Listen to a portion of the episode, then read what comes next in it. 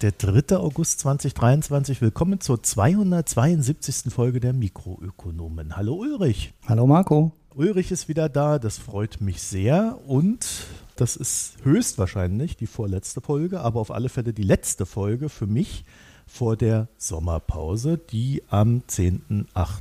beginnt und wenn es gut läuft, gibt es dann als erstes in der Sommerpause erstmal eine Folge mit Ulrich und Hanna.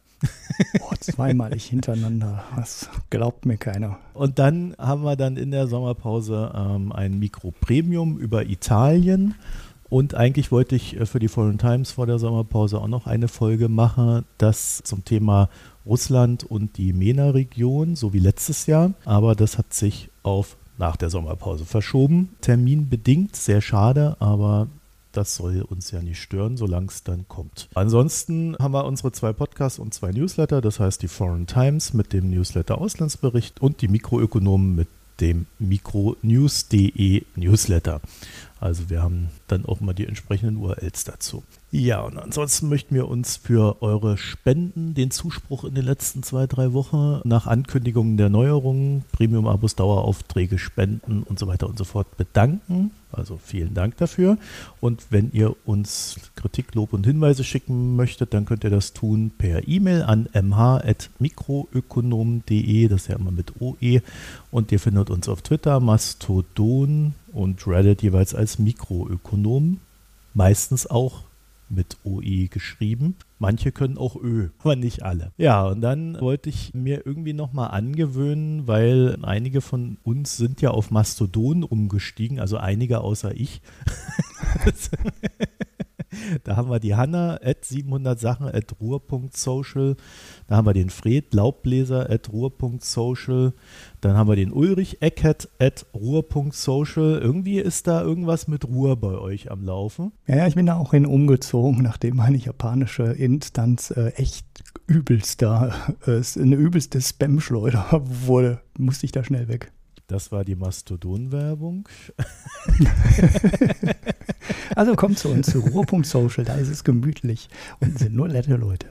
Ja, und wir haben den Johannes auch dort. Und den Johannes findet ihr at Johannes97s wie Siegfried at mastodon.social. Achso, ja, und wer mich da auch noch suchen sollte, ich schreibe ganz gelegentlich was, at mh120480 at mastodon.social. So, und ich habe mir gedacht, für die kleine Sommerpause. Also bei mir sind es ja immer vier Wochen Urlaub. Ich mache den Rest des Jahres keinen Urlaub, dann aber immer vier Wochen am Stück, damit ich mich möglichst erhole. Und im Gegensatz zu den früheren Jahren habe ich mir gedacht, also Social Media schalte ich natürlich ab. Aber wir haben ja unser Reddit und in diesem Reddit habe ich einen kleinen Thread angelegt. Der nennt sich interessante Artikel und läuft bis 10.9. Ja, das ist auch so ein kleiner Testlauf, um mal zu gucken, wie so ein Format bei euch ankommt, ob das Sinn macht, sowas nebenher zu pflegen, also ob euch das interessiert oder ob ihr dann teilnehmt oder auch nicht. Das heißt, wenn das irgendwie Anklang findet, könnte ich mir auch vorstellen, das in der einen oder anderen Form dann weiterzumachen. Das heißt auch so ein bisschen weg von Twitter und dann mehr solche Geschichten. Müssen wir halt mal gucken. Wie gesagt, kleiner Testballon in unserem Reddit. Das haben wir ja auch verlinkt, das Reddit. Ja, ansonsten, Ulrich, würde ich sagen, können wir jetzt einfach mal in die Sendung reinspringen. Worüber sprechen wir denn heute nicht? Ach, ich hätte so viele Themen. Hans-Werner Sinn Ach, um Gottes Willen, den habe ich schon wieder verdrängt und vergessen. Ja, ja, aber es, wir sind, glaube ich, aber bald durch mit dem Thema. Er ist jetzt bei der Bild angekommen. Ähm, viel weiter nach unten kann man nicht. ja, gut, da gibt es ja noch erst noch Tichi und dann. ja, ja, genau, das hätte ich jetzt auch genannt, aber da hat er bestimmt auch schon geschrieben. Und ähm, ich wette mit dir, wenn dieses News aufkommt, dieses, äh, oder News wird es ja ausgesprochen, dann landet der da auch beim Reichelt und Co. Also ich glaube, für Hans Werner gibt es noch ein bisschen Endverwendung. Ja. bevor er dann endgültig überzogen hat. Ja. Dann haben wir noch die Kürzung im Digitalhaushalt, ne? beziehungsweise mhm. äh, der im Haushalt der Bundesregierung wird bei der Digitalisierung gekürzt. Auch ein schönes Ding. Digitalisierung ist ja in Deutschland, äh, gerade auch was die Ämter betrifft, auch die Bundesämter ja besonders gut vorangeschritten, wie wir wissen. Und da jetzt zu kürzen, also es wird auf drei Millionen runtergekürzt. Mhm. Das ist schon von besonderer Qualität, muss ich sagen. Ja, und dann haben wir noch, das habe ich jetzt fast vergessen, zum Thema Linnemann hätte ich noch eine Anmerkung. Ich finde das sehr faszinierend, diese ganzen Videos immer zu sehen, wie der Linnemann dann mit so einem Hintergrund einfach mal machen. Ne? Ich habe ja Linnemanns Buch gelesen. Mhm. Da ist er auch sehr, sehr stark mit diesem einfach mal machen. Das ist so sein, sein Schlachtruf. Und dann sitzt er dann immer da und erklärt, was man alles nicht machen kann. Ja, genau, das war das Lustigste eigentlich an dem Ding, was alles nicht geht. Die Energiewende, das kann man nicht und das geht nicht und das geht nicht und das nicht. Im Podcast. Steht immer dabei, einfach mal machen. Ja, das fand ich auch, der, das war fast der lustigste Aspekt daran. Ansonsten war das schon ganz schön viel ähm, Kopf auf Tisch. Also ich hoffe, dass ich im Urlaub dann auch mal schaffe, meine Leseliste, die ich ja eigentlich immer zum Halbjahr mache, also eigentlich zum 30.06. zu aktualisieren und die ganzen Bücher reinzustellen, weil sie ist zwar schon da, aber es steht noch kein Buch drin. Da wird dann auch der Herr Linnemann mit verarztet. Das äh, war ja eins der lustigeren Bücher, die ich da gelesen habe. Aber gut, kommen wir, Ulrich, zur IRA. Also die IRA in Irland ist ja eine Terrororganisation. Die hat sich dem weltweiten Pharmamarkt äh, vorgenommen. Oder wie muss ich das hier? Ja, ja, so, so ungefähr. ja, es gab ja auch noch mal eine neue IRA, die dann aber dann doch nicht äh, so schlimm wurde wie die IRA äh, damals in den na, 60er, 70er, ja. 80er noch. Zum, zum Hintergrund, die Überschrift lautet, IRA ändert den weltweiten Pharmamarkt. Ja, war jetzt nicht wirklich kreativ, die Überschrift, ne? aber du es steht da irgendwas. Ja. Worum geht es denn wirklich? Ja, das ist der Inflation Reduction Act, den wir hier auch schon mal hatten, der in den USA ja einiges in Bewegung gesetzt hat. Der war mal am, ganz am Anfang sehr, sehr groß, äh, wurde dann von den Republikanern ziemlich klein gehandelt. Die Umweltaspekte sind zum Glück zum überwiegenden Teil drin geblieben. Da wird jetzt in den USA viel Solar mitgelegt. Das sind die ganzen E-Auto- und ähm, Batteriefabriken, die darüber gefördert wird. Windkraft, Offshore, Forschungsprogramme und so jede Menge. Das ist sehr viel drin geblieben. Und in dem kleinen Rest, den die Republikaner nicht rausverhandelt haben, ist auch das US-Gesundheitssystem ja berücksichtigt. Dort versucht man die Kosten im Gesundheitssektor, die in den USA halt sehr, sehr hoch sind, irgendwie zu deckeln und in den Griff zu kriegen. Also wie absurd das ist, kann ich äh, euch äh, vielleicht mal kurz darstellen. Als ich hier nach Kairo gegangen bin, musste ich mir eine Privatversicherung holen, also eine private Krankenversicherung. Und die haben dann immer so einen US-Tarif und einen Nicht-US-Tarif.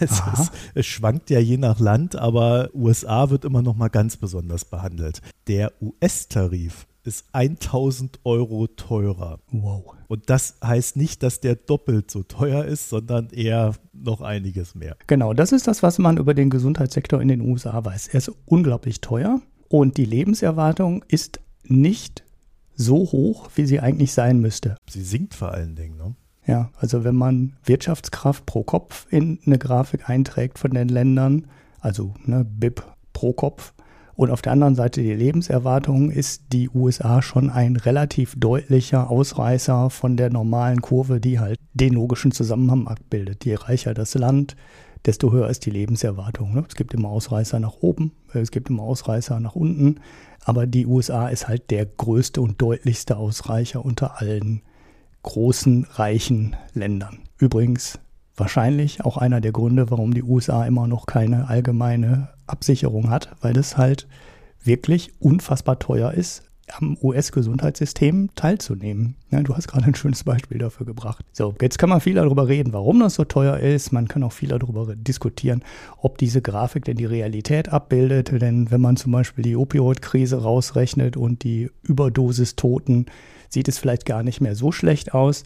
Aber das ist nicht der Punkt, um den es mir heute hier geht. Die USA möchte jetzt, um das zu deckeln, was Ähnliches machen, was in vielen anderen Ländern auch gemacht wird. Das heißt, man schafft ein bisschen freien Markt ab und man versucht die Preise zu deckeln. Das ist nicht ganz einfach. Ne? Wir wissen im Gesundheitssystem mit der Zulassung von Medikamenten, was einer der ganz großen Preistreiber in den USA halt ist. Ne? Also es gibt da halt besondere Behandlungen auch und ganz viel Vorsorgeuntersuchungen, die man bezahlt bekommt. Aber einer der Faktoren, die die Preise im Gesundheitssystem treiben, sind halt ganz einfach Medikamentenpreise. Das liegt dann auch an Patenten. Ne? Patente geben immer Herstellern ein Monopol und dann kann dann halt im Endeffekt einen beliebigen Preis aufrufen, weil er kann ja keine Konkurrenz kriegen, außer ein Konkurrent findet einen Wirkstoff, der genauso gut ist. Auch hierüber kann man lange diskutieren, ob diese Patente und das daraus entstehende Monopol am Ende positiv ist für die Volkswirtschaft oder nicht. Manche sehen das ganz eindeutig positiv, manche sehen das eingeschränkt positiv. Aber auch das kein Punkt, äh, den ich hier diskutieren möchte, den wir, glaube ich, auch beim letzten Mal so ein bisschen unter dem Teilhabeaspekt bei den Corona-Impfstoffen nochmal diskutiert haben. Aber vielleicht ganz kurz eins dieser Argumente, warum das angeblich immer gut sein soll mit diesem viel verdienen und so weiter, heißt ja, dass man dann Geld für die Forschung hat. Also so nach dem Motto, da fließt ja dann auch viel mehr Geld in die Forschung rein. Mhm, genau. Was natürlich höchst umstritten ist. Ja, also es, stimmt, natürlich gibt es den Aspekt. Ne? Ähm, Wirkungsmedikamentenforschung ist einer der ganz großen Venture Capital Nehmer. Ne? Also da wird schon viel Geld reingesteckt. Allerdings ist die Frage, ja, ob das dann alles über alles mit frei und beliebig hohen Preisen ähm, dann wirklich einen Nutzen für die gesamte Volkswirtschaft entwickelt. Naja, ist umstritten, aber wie gesagt, so wollte ich jetzt hier gar nicht diskutieren. Haben wir auch schon mal ein paar Mal in Ansätzen oder vielleicht sogar auch schon länger gemacht, wenn man lang genug zurückblättert im Podcast. Bei den Patenten hat man eigentlich über die Jahrzehnte versucht, die Interessen auszuhandeln. Ne? Also wie kriege ich, äh, was du gerade gesagt hast, möglichst viel Geld in die Forschung da rein und möglichst viele Wirkstoffe da rein. Irgendwann hat man festgestellt, das funktioniert so einfach nicht, wenn ich auf alle Medikamente und alle Zulassungen die gleichen Regeln anwende. Ich muss für bestimmte Anwendungsfälle andere Regeln machen. Zum Beispiel ist eine der Sachen, die unterschiedlich behandelt wird, dieses Zulassungssystem. Das Zulassungssystem ist so mehrstufig. Ne? Erstmal fängst du mit, mit ganz wenigen Probanden an und dann erweiterst du das immer und guckst, wie die Wirkungen sind. Und wenn du dann ein Medikament durch das Zulassungsverfahren bekommen willst, und das kann lange dauern und das umfasst mehrere Stufen und du kannst gute Zwischenergebnisse melden, dann kannst du auf ein beschleunigtes Zulassungsverfahren hoffen und bekommst dein Medikament dann schneller durch. Das ist der erste Anreiz, nach wirklich neuen Wirkstoffen zu suchen und nicht nach dem dritten Wirkstoff gegen eine Krankheit, die schon behandelbar ist, sondern Durchbruch wird halt belohnt. Und das zweite Sonderverfahren ist, dass du bei einem Medikament gegen eine sehr seltene Krankheit, die sich ja normalerweise nicht lohnt, wenn, ne? also wenn das halt nur 10.000 oder 5000 Patienten gibt, die diese Krankheit haben, dann kannst du halt auch nicht Unmengen von Medikamenten verkaufen, logischerweise. Und für so Sachen gibt es dann einen verlängerten Patentschutz. Ne? Also auch da wirst du belohnt mit einer längeren Schutzfrist und kannst dann halt länger damit Geld verdienen. Und ja, dann stürzen sich halt nicht alle Pharmakonzerne gleichzeitig auf Alzheimer, Bluthochdruck äh, oder Brustkrebs, sondern kümmern sich auch um exotischere Sachen. Da hat man also versucht, die Sachen so ein bisschen auszupendeln. Das hat sich über ein paar Jahrzehnte entwickelt. Dafür gibt es halt auch ganz gute Gründe, das so zu machen. Ob das am Ende perfekt ist oder optimal ist und so, wie gesagt, kann man viel darüber diskutieren, aber da wird sich nicht so wahnsinnig viel dran ändern. Und andere Länder machen das ja teilweise auch anders. Ne? Also der Patentschutz in Indien sieht ganz anders aus, in China sieht er wieder anders aus und so. Der Inflation Reduction Act will jetzt mit an den Medikamentenpreisen hingehen und diese deckeln und geht da eigentlich relativ simpel dran, überraschend simpel, finde ich, und setzt für alle Medikamente, also für die Wirkstoffe, eine Zeit fest, ab der der Preis staatlich verhandelt werden muss. Und das sind bei, ich habe es jetzt vereinfacht genannt chemisch hergestellten Medikamenten neun Jahre, bei biotechnologisch hergestellten Medikamenten 13 Jahre. Also vorher kannst du dann neun Jahre lang bzw. 13 Jahre lang den Preis selber bestimmen. Danach musst du mit staatlichen Behörden in Verhandlungen treten und ab da wird der Preis dann halt auf ein irgendwie gedeckeltes Niveau gesetzt. Der Zeitraum bezieht sich auf die Zulassung, also das heißt auf die Kombination von Krankheit und Medikament. Ich weiß nicht, das nennt man, glaube ich, Indikation. Ich bin aber Medizin nicht so fit. Daraus ergaben sich für die Pharmaunternehmen bestimmte sinnvolle Vorgehen. Da du für schlecht oder nicht behandelbare Krankheiten diese Belohnung bekommen hast, ist man früher hingegangen und hat die zuerst genommen. Ne? Also man hat die Medikamente oder die Anwendung, weil jedes Medikament kann halt potenziell für unterschiedliche Krankheiten eingesetzt werden und eine Wirkung entfalten. Bisher ist man hingegangen und hat die seltenen Fälle häufig zuerst genommen, weil die Zulassung da einfacher geht und schneller. Das heißt, du warst mit dem Produkt schneller am Markt. Und unter Umständen wurdest du über den Patentschutz über den längeren Patentschutz auch nochmal belohnt. Jetzt ist der Wirkstoff, also nicht die Kombination, sondern nur der Wirkstoff, nach 9 bis 13 Jahren potenziell gedeckelt. Das heißt, die Pharmafirmen haben jetzt einen ganz neuen Anreiz und das ist nicht mehr zuerst die seltene Krankheit auf den Markt zu bringen, sondern das Medikament mit der häufigen Krankheit zuerst auf den Markt zu bringen oder die Kombination zuerst auf den Markt zu bringen, weil damit lässt sich halt in den ersten neun Jahren früher, schneller mehr Geld verdienen. Das andere, was, was die jetzt auch noch machen könnten, also eine andere Überlegung, die man haben könnte, ist einfach alle Anwendungsfälle möglichst gleichzeitig auf den Markt zu bringen, weil dann kannst du den gesamten Markt abschöpfen und in den ersten neun Jahren halt möglichst viel Geld verdienen.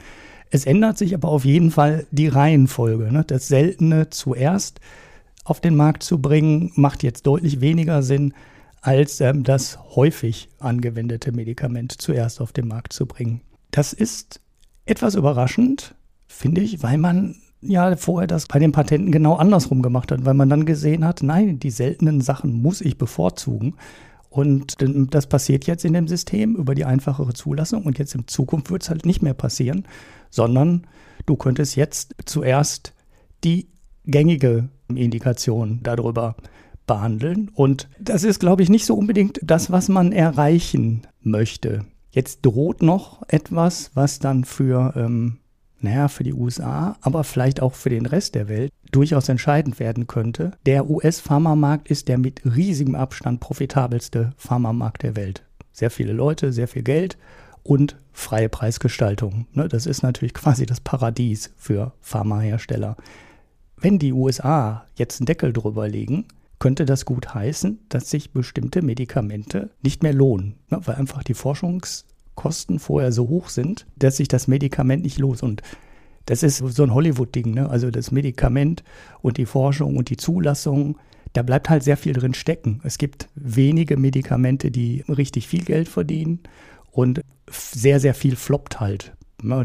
es kommt ein ganz großer Teil der Medikamenten Ideen, sage ich mal, nicht durch die Zulassungs- und Überprüfungsphasen und am Ende floppt davon viel. Das heißt, auch wenn du ein Medikament siehst und du sagst dann, ha, das hat 200 Millionen in der Forschung gekostet und jetzt verdienen die 5 Milliarden. Das Problem ist, du darfst es nicht auf die 200 Millionen umrechnen, sondern du musst die ganzen Medikamente, die nie auf den Markt gekommen sind, halt auch noch dazu rechnen.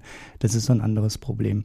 Novartis, also ich habe den Artikel oder die Beschreibung davon in der Basler Zeitung gefunden und Roche haben angeblich beide schon Medikamente aus der Forschung genommen, weil die gesagt haben, wenn der US-Markt jetzt wegfällt als profitabler Markt und nach neun Jahren die Preise gedeckelt werden, machen wir das nicht mehr. Da verdienen wir dann kein Geld mehr mit, die Erfolgsaussichten sind nicht gut genug. Man wird sehen, wie, wie die Geschichte ausgeht. Ich weiß nicht, wie man das genau auflösen will. Ich weiß aber ehrlich gesagt nicht, wie viel bei den Überlegungen ähm, Geklapper der Lobbyist. Das kann auch durchaus alles übertrieben sein. Das grundsätzliche Problem an der Geschichte ist halt, dass du ähm, das Zulassungsverfahren und den Patentschutz eher an der Kombination von Wirkstoff und Krankheit hängen hast, die gleiche Logik aber beim Preis nicht durchziehen kannst. Du gehst ja nicht in die Apotheke und kaufst dann ein Medikament und dann fragt der Apotheker dich, ah, ist das jetzt gegen Brustkrebs oder Blasenkrebs und dann zahlst du einmal den einen Preis und einmal den anderen Preis. Das funktioniert, das wird nicht funktionieren. Also, das über den Preis abzugreifen oder den Preis zu regulieren, ist halt schwieriger als die Zulassung ähm, zu regulieren. Und ja, ist nicht wirklich gar nicht so einfach aufzulösen, das Problem. Ich kann mir ehrlich gesagt aber auch nicht vorstellen, dass das in der Version am Ende zum Gesetz wird. Man macht es halt doch zum Gesetz, so dumpf, wie sich das jetzt anhört, und berücksichtigt die Probleme dann bei der Preisgestaltung am Ende. Und nach neun Jahren weiß man ja auch mehr über das Medikament, über die Einsatzbereiche, wie oft das für wen und welchen Fall verschrieben wird. Und vielleicht löst man dieses Problem dann eher in den Preisverhandlungen als jetzt in der Regulierung An der Stelle hatten wir einen Stromausfall und versuchen jetzt. Und zwar nicht ähm, in Ägypten, sondern in Deutschland. genau, und versuchen jetzt äh, wieder an der richtigen Stelle reinzurutschen. Also man kann auf alle Fälle unterstellen, dass wenn man so einen Markt hat, wo die Margen wesentlich höher sind als im Rest der Welt und der gleichzeitig ein wirklich relevanter Markt ist für die Unternehmen, dass das schon auch eine Auswirkung auf die Verbreitung von Medikamenten dann weltweit hat. Also dass bei uns vielleicht auch das ein oder andere Medikament eben deswegen da ist, weil es sich gelohnt hat für die USA, das so zu entwickeln. Mhm. Ja. Also das würde ich jetzt nicht ausschließen. Das wäre ja ein recht normales Marktverhalten. Aber das würde auch zeigen, dass da schon etwas ziemlich krass aus der Balance gerutscht ist. Also das US-Gesundheitssystem zeigt ja auch, dass wer dann das Geld hat, recht lange lebt. Mhm. Deswegen sind US-Präsidenten auch alle so alt. Mhm. Und US-PolitikerInnen. Aber wenn du halt nicht das Geld hast, dann stirbst du auch wesentlich jünger, weil du dann halt eben eine wesentlich schlechtere Versorgung hast als das, was möglich wäre. Also ich kenne dazu aber tatsächlich recht wenig Sachen, die sich mal damit beschäftigt haben, was das für die weltweite Konsumentenversorgung bedeutet, gerade was Neuentwicklungen betrifft. Mhm. Es gibt halt immer nur wieder die Aussagen, die da meistens in den USA würde man sagen, aus der Pharmalobby kommen. Ja. Und die sind dann halt mehr oder weniger vertrauenswürdig. Dann haben wir ja auch noch den Staat, der da bei der Grundlagenforschung äh, auch in den USA durchaus eine gewichtige Rolle spielt. Wobei Grundlagenforschung halt auch nur Grundlagen schafft und nicht die Medikamente. Ne? Also äh, auch da müsste man dann nochmal genauer hinschauen. Matsukato hat das Thema ja äh, immer wieder mal gehabt. Nicht immer überzeugend, wie ich finde, aber auch das ist ja nochmal so ein Ansatzpunkt, wo man dann mal gucken müsste, wie sich der Staat dann in dem neuen Umfeld verhält, wenn er dann auch die Reaktionen der Unternehmen sieht. Mhm. So, auf der anderen Seite, ich meine, also neun Jahre, 13 Jahre, da ist doch derweil ein republikanischer Präsident dran, der das wieder kippt in der einen oder anderen Weise. Naja, oder dann halt großzügige Preise in den Verhandlungen macht. Vielleicht lässt das auch einfach so. Das ist sowieso auch der Teil, ne, ist, äh, Lobby hast du gerade angesprochen, ne? dieser ganze Markt mit der Zulassung. Bei den Patenten weiß ich es nicht, ne? aber zumindest bei der Zulassung, das ist Revolving Door Extreme. Ne? Also da haben Leute so häufig die Seiten gewechselt, von Pharmaindustrie auf die Zulassungsseite, auf die, zur Pharmaindustrie wieder zurück und wieder auf die Zulassungsseite das riecht komisch. Also das riecht ähm, nicht unbedingt nach komplett unabhängiger Entscheidungsfindung, sage ich mal so. Äh, wollen wir uns dem nächsten Thema widmen? Ja. Ich habe mich mal mit China wieder beschäftigt in einem äh, speziellen Sinne. Und zwar hat mir der Uwe einen Podcast geschickt. Gott, jetzt habe ich den Namen des Podcasts gar nicht. Ja, genau, den Rob Winnell Podcast hat er mir geschickt. Und Rob Winnell das ist der Founder und Managing Director von RV Capital, im Groben ein Investment Manager. Der wiederum war in China und hat zu dieser China-Reise, seine erste seit drei Jahren, so ein ja, ich würde sagen, einen Brief aufgeschrieben und den dann vorgelesen. Das ist dann der Podcast. Aber das äh, gibt einige sehr interessante Einblicke. Und ich will mich da einer besonderen Stelle widmen, die gar nicht so sehr präsent war in dem Podcast, die aber in der allgemeinen Debatte um China immer wieder auftaucht und jetzt gerade auch bei Chips und auch jetzt wieder bei, wenn man so an die Zukunft der Automobilindustrie denkt, äh, da kommt immer so dieses Ding, ja, der Chinese, der ist da äh, in diesem Kommunismus gefangen. Der weiß ja gar nicht, was Konkurrenzkampf ist und der kann da auch nicht wirklich frei denken und entsprechend wenig entwickeln und äh, der Markt, das ist ja eh kein Markt, der dort stattfindet. Rob weist auch, äh, in seinem Podcast, äh, auch auf Basis dieser Reise, dann halt darauf hin, dass das tats tatsächlich ja ein gängiges Klischee über China ist, aber dass es schlichtweg nicht stimmt.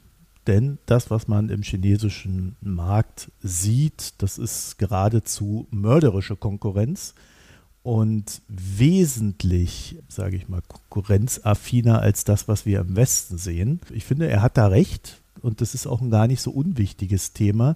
Vor allen Dingen, weil das auch eine sehr, ich sage mal in Anführungszeichen, lustige Folge hat, das Ganze, nämlich dass chinesische Unternehmen, wenn sie dann in westliche Märkte kommen, diese als sehr angenehm empfinden.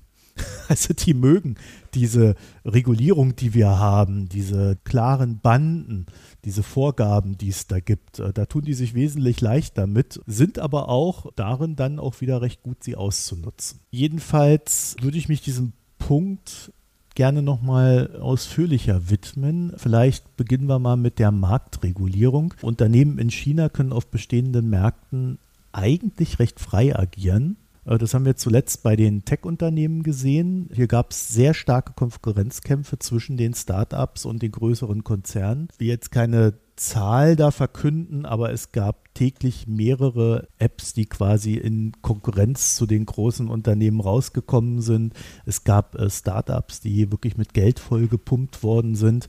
Einfach weil das äh, so, ein, so ein schnell drehender Markt war und man schnelle Renditen erzielen konnte oder halt dann auch diese Unternehmen schnell verkaufen konnte an die großen Unternehmen, wenn man einen gewissen Markteinfluss erreicht hatte. Also das war alles erstaunlich frei, würde ich sagen. Und es war vor allen Dingen eine sehr starke Konkurrenz, die dann unterhalb äh, oder zwischen den Unternehmen stattfand, wo man auch wirklich mit allen Mitteln gekämpft hat.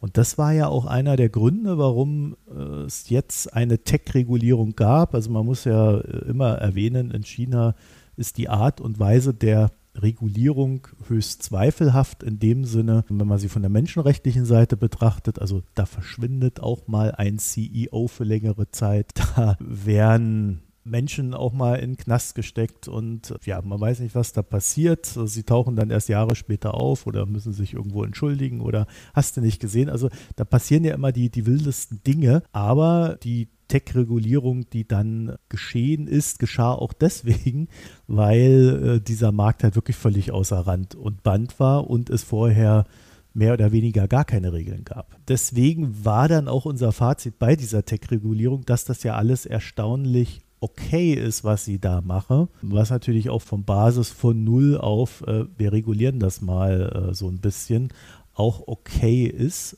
Jedenfalls war das vom Grundansatz her eher so amerikanisch. Ne? Man, man hat mal ausprobiert und geguckt, was passiert. Mhm. Allerdings, das ist ein ganz entscheidender Unterschied, der chinesische Markt selber der war wiederum ziemlich abgeschottet. Ne? Also es gibt ja bis heute kein Facebook in China. Äh, Google hat das Land weitestgehend verlassen. Sicherlich nicht nur, weil sie schlechte Produkte hatten. Also es ist nicht so ganz leicht für westliche Konzerne da reinzukommen, gerade im Tech-Bereich. Und es liegt nicht nur daran, dass die Chinesen nur eigene Produkte haben wollen, sondern das liegt auch daran, dass das Land abgeschottet ist. Es kommt dann noch obendrauf, dass mittlerweile chinesische Konsumenten eine Neigung zum Buy Chinese haben. Das hatten sie früher nicht. Da war es dann eher Buy West, weil das ist ver verlässlich. Aber es hat sich jetzt auch gedreht. Allerdings war das einhergehend mit einer Qualitätssteigerung bei den heimischen Produzenten. Also es musste auch erst eine gewisse Mindestqualität erreicht werden, damit ein gewisser Nationalstolz bei der Kaufentscheidung dann wirken konnte. Der Konsument ist da schon auch affin auf die Rahmenbedingungen. Bei Tech-Unternehmen sieht man jetzt ganz klar, China hat äh, seine, seinen Markt dazu genutzt, um diese Unternehmen zu entwickeln. Dann hat es diese Unternehmen reguliert. Also man weiß jetzt auch, in jedem der Unternehmen sitzt, sag mal flapsig, ein Parteigenosse und guckt, dass dort alles gut läuft vielleicht auch ein paar mehr. Also die haben dann so ein kleines Parteibüro da drin, das dann so Scharnier zu den äh, anderen Institutionen auch spielt.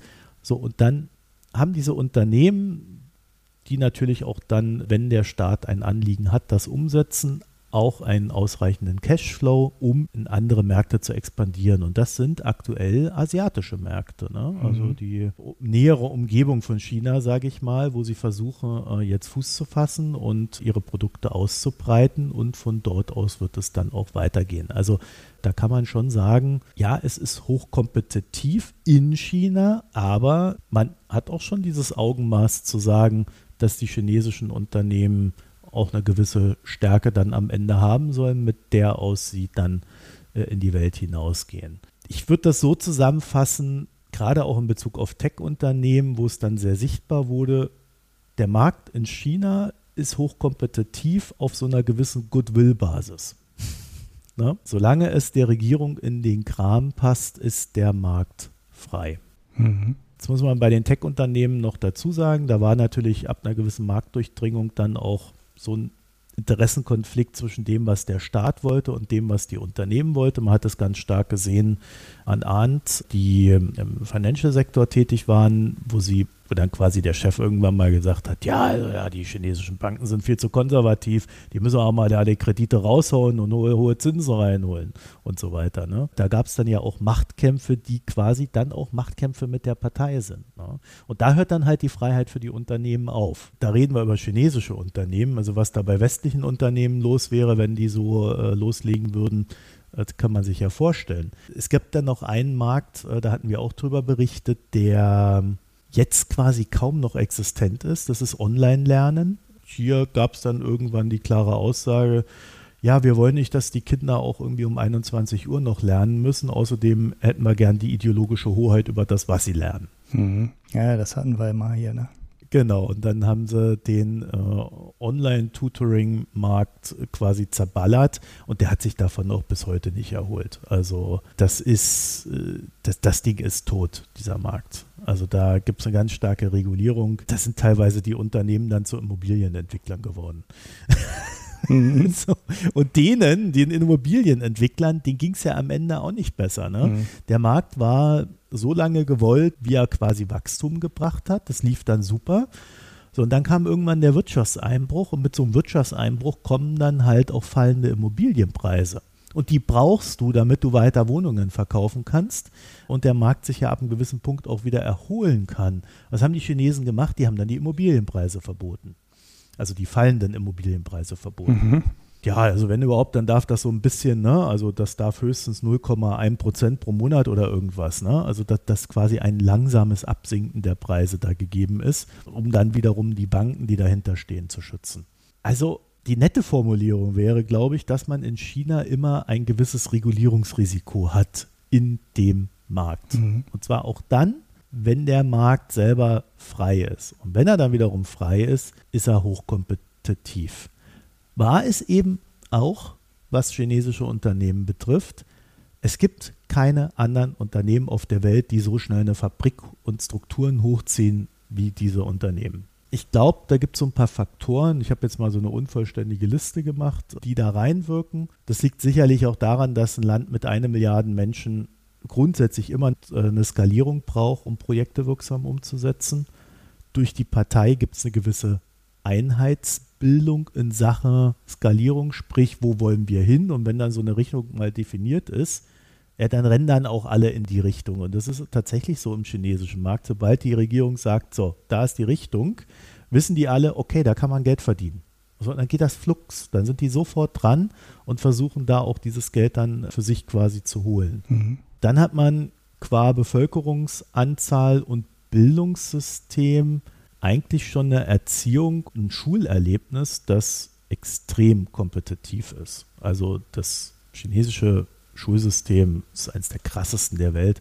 Ich kann euch da ein YouTube-Video verlinken, das so da so ein bisschen reingeht, auch so, auf so einer psychologischen Ebene, also sich mehr mit den Folgen des Ganzen befasst. Also Dark Side of Success in China.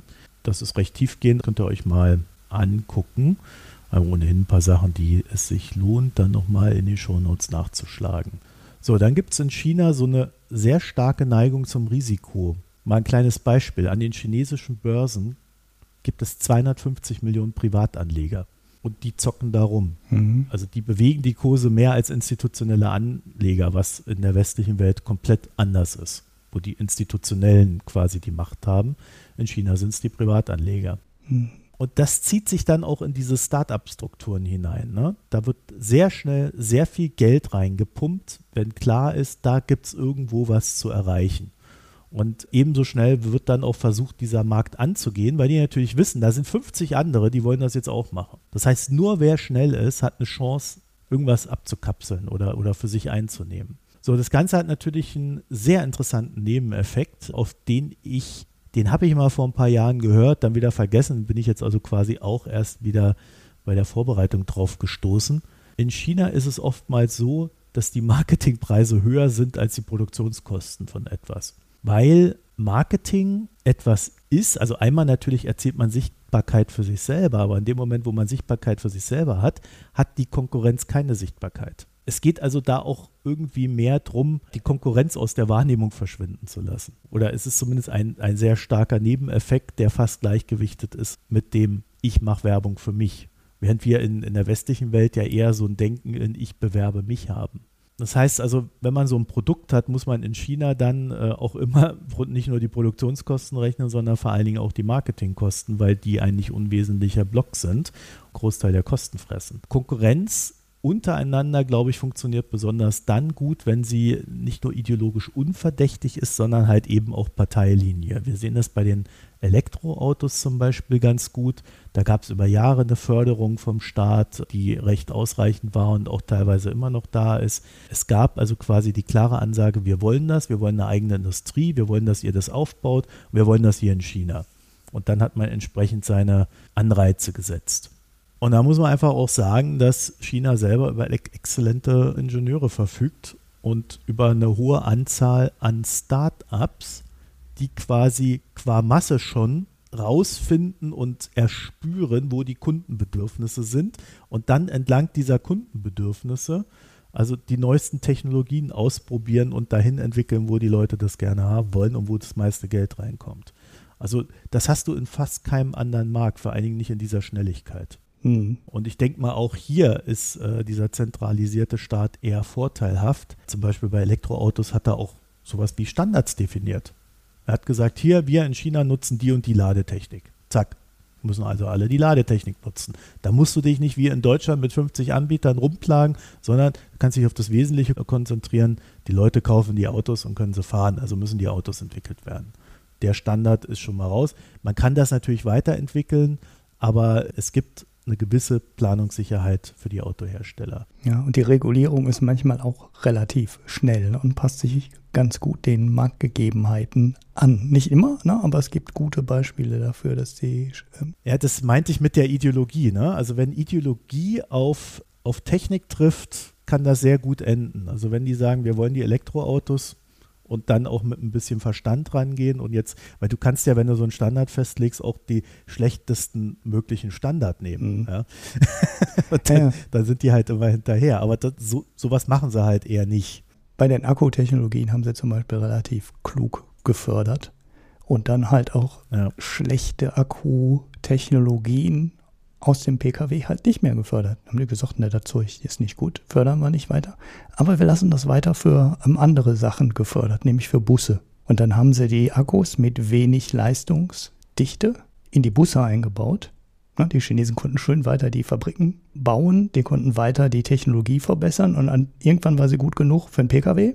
Und dann wurden sie halt auch wieder in den Pkw eingebaut. Also sie haben den Markt nicht abgewürgt, sondern sie haben dem Anreize gegeben, sich weiterzuentwickeln und sich zu verbessern. Das war zum Beispiel sehr klug und deshalb bauen die jetzt Akkus, die die Europäer überhaupt noch nicht auf dem Schirm haben und erst in zwei, drei Jahren mal mhm. anfangen, drüber nachzudenken. Unternehmen aus anderen Branchen haben natürlich andere Sorgen. Das gilt vor allen Dingen für Branchen mit so weichen Faktoren. Ne? Also äh, da, wo nicht neue Technik entwickelt werden kann, die dann einem einen Wettbewerbsvorteil äh, verschafft, sondern da geht es dann eher um Schnelligkeit und äh, den Preispunkt. Fast Fashion wäre da so ein Fall. Also hier ist ganz stark das Marketing im Mittelpunkt, hochskalierte Produktion, niedriger Preispunkt, Schnelligkeit beim Reagieren auf neue Trends, bis dahin, dass man quasi irgendwie selber schon versucht, die Trends zu erzeugen, weil man ja sonst, ähm, also weil das die sicherste Wette ist, wenn du den Trend erzeugen kannst, dass er dann auch funktioniert. Ne? Also ich finde ohnehin, Mode ist so ein Musterbeispiel für chinesische Fabrikation. Also es unglaublich viele Akteure, die auf diesem Markt präsent sind. Auch hier wieder durch die schiere Präsenz und das Ausprobieren aller möglichen Dinge Marktnischen entdecken. Zum Beispiel, ähm, es gibt, wenn man so auf Amazon nach Sportschuhen guckt, gibt es so Schuhe mit absurden Namen ja, was weiß ich, also ich habe jetzt keinen parat, aber irgendwas Schocke Düttebong oder irgendwie sowas, ja. Also es muss noch nicht mal Sinn ergeben. Es muss noch nicht mal Sinn ergeben, sondern es ist wirklich einfach nur ein absurder Name, der aber dadurch auch natürlich wiederum ein bisschen auffällt. Und was ist das Prinzip dahinter? Das sind Sportschuhe, die kommen alle aus der gleichen Fabrik, haben halt diesen Namen. Es gibt also dann so 20, 30 Namensvarianten Die Idee dahinter ist so eine Art Anti-Marke, die aber einen guten Standard bietet und erschwinglich ist. Und dieses Genre nennt sich dann Good Enough.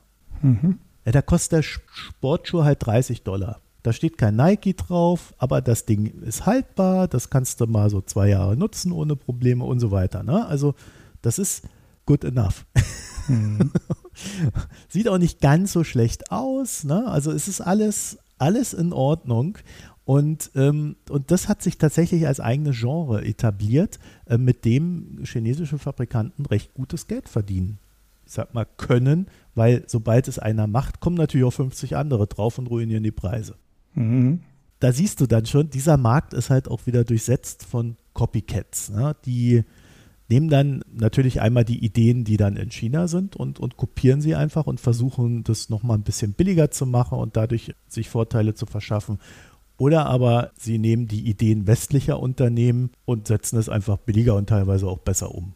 Vor allen Dingen aber wesentlich schneller. Weil der Chinese sagt einfach, ich mache das jetzt, ja, also das ist so ein Linnemann-Typ, der sagt einfach mal machen. Mhm. und macht es dann aber wirklich, im Gegensatz zu Herrn Linnemann, ruft einen Kumpel an und sagt, du hier, ich brauche mal das und das und dann wird das produziert. So während so ein westliches Unternehmen, das muss dann erstmal einen Markttest machen und mit Testgruppen und da hast du 50 Meetings und dann wird nochmal der Experte befragt und jeder und wie ist denn das mit dem Produkt und, und, und so weiter und so fort. Ne? Ihr kennt das ja alle aus eurem Job. Und das ist halt da in der Produktion eher weniger, sondern da sagt man, das Geld, was wir mit der Zeit verballern würden, das verlieren wir wahrscheinlich auch beim einfach rumprobieren, aber irgendwann haben wir ein Produkt, wenn wir genug rumprobiert haben. Also da können wir auch in der Form gar nicht mithalten, muss man einfach sagen. Und selbst wenn wir da in China produzieren, sind wir immer noch zu langsam. Bleibt dann also am Ende nur der Vorteil einer Marke. Das heißt, gute Qualität, sehr gute Qualität und ein entsprechender Markenname. Dann hast du auch wieder so diese Schattenseite des Ganzen. Denn es ist dann eben halt auch oft so, dass Scheitern beim Start abgeladen wird. Also wenn der Immobilienentwickler pleite geht und die vorverkauften Wohnungen nicht mehr fertig bauen kann, dann wird man ja im Westen dazu neigen zu sagen, außer er ist too big to fail, ja, da ist er halt pleite, habt ihr Pech gehabt. Im Regelfall baut man dann noch irgendwas hin, dass es gerade so hält, aber das war es dann eben auch. In China sagen die Leute dann, nee, der Staat muss jetzt dafür sorgen, dass der meine Wohnung fertig baut. So, und dann rennen die dann da bei Evergrande rein, äh, die Jungs vom Staat, und regeln das. Und dann werden die Wohnungen auch fertig gebaut. Und dann wird diese Evergrande über die nächsten 20, 30 Jahre abgewickelt. Mhm. Dann geht man dann auch mal her und äh, bestreikt die Banken und zahlt einfach in der Masse der Käufer die Hypotheken nicht zurück.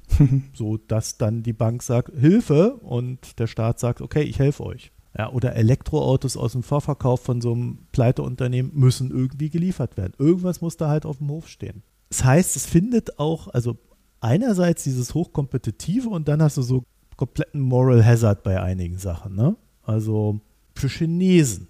Wenn du wiederum ein ausländischer Investor bei Evergrande gewesen bist, also ein internationaler Geldgeber, ja, dann hast du dich erstmal zwei Jahre lang mit einem Deal für deinen äh, Kredit darum plagen müssen bei dem es natürlich eine Einigung geben musste, weil der Laden nicht abgewickelt wurde. Allerdings hat dir im Gegensatz zu den chinesischen Geldgebern ja niemand irgendwie dein Geld zurückgegeben oder gesagt, du pass auf, ich zahle dir das in zehn Jahren zurück. Sondern, nee, da musste man mühsam einen Deal aushandeln, der nicht der beste war.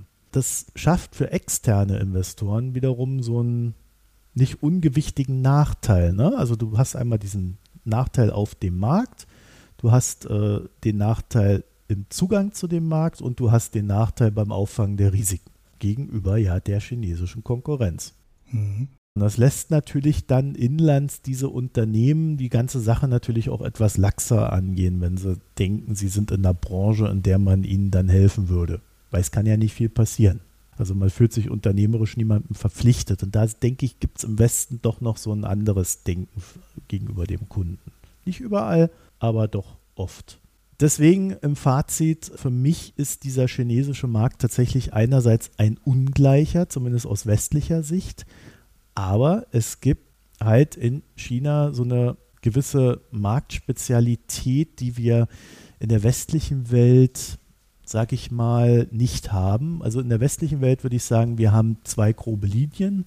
Das ist so ein Playing to Win und Playing Not to Lose. Und das fasst so ein wenig die Risikoneigung oder auch die psychologische Verfassung der jeweiligen Kontrahenten zusammen. Und in China wiederum haben wir noch ein weiteres Element. Das ist so eine Art, wie soll ich das sagen, wenn ich untergehe, dann nehme ich dich mit. Also wenn ich in einem Markt bin und weiß, ich verliere, dann will ich meinem Konkurrenten noch möglichst viel Schäden zufügen. So eine Art Playing to Kill. okay. Das hast du vor allen Dingen auf lokaler Ebene. Der Gedanke dabei ist, dass, ja, wenn man schon verliert, wie gesagt, man die Konkurrenz so stark schädigt, dass sie vielleicht dann auch gegen andere verliert, die aufgrund dieses Ereignisses des Konkurrenzkampfs die Möglichkeit haben, von außen in diesen lokalen Markt einzudringen. Und natürlich finden solche Kämpfe auf vielen Ebenen statt, also auf politischer Ebene, da gibt es ja dann immer diese ganzen Kontakte, wie auch auf wirtschaftlicher Ebene. Das ist sehr schwer zu kalkulieren und wenn du da als ausländisches Unternehmen in so einem lokalen Sektor versuchst reinzugehen, also da kannst das, das kannst du eh vergessen. Das heißt also, dieser Markt ist sehr wenig zugänglich in vielen Sektoren. So, und das bringt uns aber dann trotzdem wieder zurück zum Ausgangspunkt. Das Ding ist hochkompetitiv. Also das, was man wirklich in China nicht unterschätzen darf, ist, wie gut die Kapitalismus können. Nämlich viel besser als wir. Weil die keinen Wohlfühlkapitalismus haben, sondern da tatsächlich mit allen Härten und Bandagen gekämpft wird, die sich finden lassen ich glaube, da sollte man im Westen tatsächlich der ganzen Geschichte etwas respektvoller gegenübertreten. Ich habe ja noch einen Link für die Show Notes gegeben. Eigentlich könnte ich noch jede Menge Beispiele nennen, weil der chinesische Markt ist halt wirklich super interessant. Ne? Also wegen der Größe, wegen der Ungleichheit zwischen inländischen Firmen und ausländischen Firmen. Aber daran kann man auch alles sehen an diesen Beispielen wie unterschiedlich der Markt ist. Ne? Also A-Ways äh, oder I-Ways, ähm, E-Auto-Hersteller, sind vor, naja, weiß nicht, anderthalb Jahren oder so irgendwie in Deutschland aktiv geworden, haben, glaube ich, über Euronics ihre Autos verkauft, also über so eine Elektronikkette, weil die kein eigenes Händlernetz aufgebaut haben. Verkaufen jetzt seit ein paar Monaten keine Autos mehr, produzieren auch keine mehr in China. Und die haben jetzt gerade ihren Fokus gewechselt. Das heißt, die arbeiten jetzt nur noch für den Export. Und das deckt halt genau die Geschichte, die du äh, jetzt gerade beschrieben hast, ne? die Wettbewerbsintensität innerhalb von Chinas ist halt extrem hoch. Die suchen jetzt ihr Heil in der Flucht ins Ausland. Obwohl sie auch im Moment in Deutschland keine Autos verkaufen. Ich glaube auch nicht, dass die Firma mit der Strategie am Ende überleben wird. Ich bin skeptisch. Ich weiß es nicht, aber ich bin skeptisch.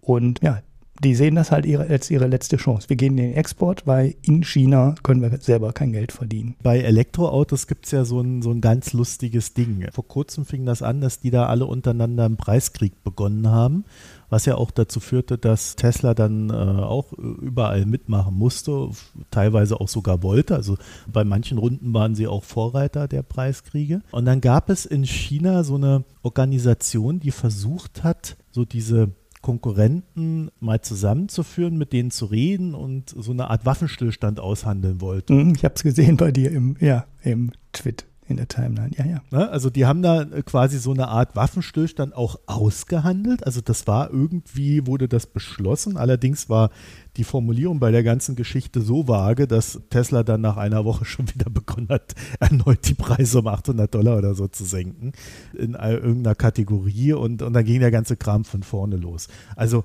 da sieht man auch, dass das so mit der Marktregulierung, je nachdem, wer, wer, wer sie halt versucht, ne, so, eine, so eine ganz heikle Geschichte ist, weil da hatte man wohl das Gefühl, dass so krass, wie der Markt äh, da gerade ist, also so stark, wie man aufeinander losgeht, dass er schädlich ist auf lange Sicht, weil zu viele Unternehmen pleite gehen werden. Was für die Geschwindigkeit auch ganz interessant ist, ich weiß nicht, ob du die Firma kennst, Shein wird die, glaube ich, ausgesprochen. Nee. Ähm, das ist so ein Modehändler, also ein klassischer Fast Fashion. Ach so, ja, ja, ich weiß, wen du meinst. Äh, äh, Oder Schein, aber ich glaube, das wird, ne? Also, Schein würde ich sagen. Ja, es wird, glaube ich, Shein ausgesprochen. Ähm, ich habe das mal irgendwo, glaube ich, im Podcast gehört, dass das so ausgesprochen wird. Und ähm, die. Das ist Fast Fashion. Das war das Beispiel, was ich vorhin meinte. Genau. Mhm. Und die haben ähm, permanent weit über eine Million Produkte gleichzeitig im Angebot. Und das ist eine unvorstellbare Zahl. Im Manager-Magazin war mal ein Artikel dazu drin. Die bringen angeblich jeden Tag oder was jede Woche 10.000 neue Designs raus. Mhm.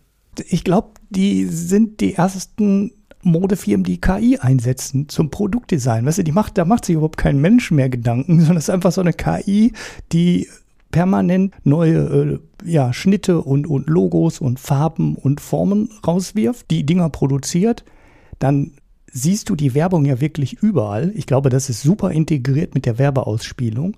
Und jeder Klick, jede Betrachtung einer Werbung läuft sofort hinten in die Produktionsmaschine rein. Und dann sehen die, ah, da hat jemand drauf geklickt, das Design könnte interessant sein.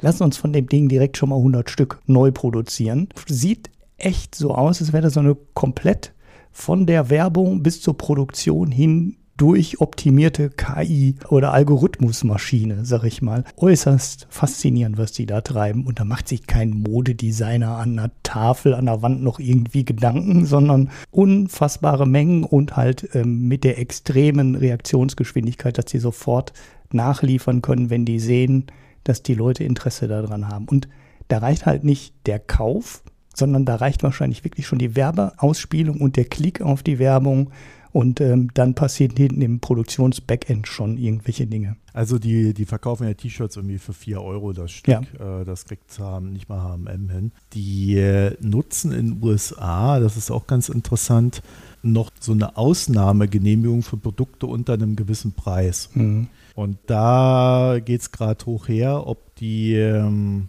durchreguliert werden, also ob man denen quasi diesen, diesen Vorteil nimmt, damit die US-Konkurrenz da besser leben kann. Und das andere ist, weil du gerade gesagt hast, da die machen so viele Produkte. Also H&M verklagt sie auch gerade wegen diversen Copyright-Verletzungen. Ja, das habe ich auch gelesen.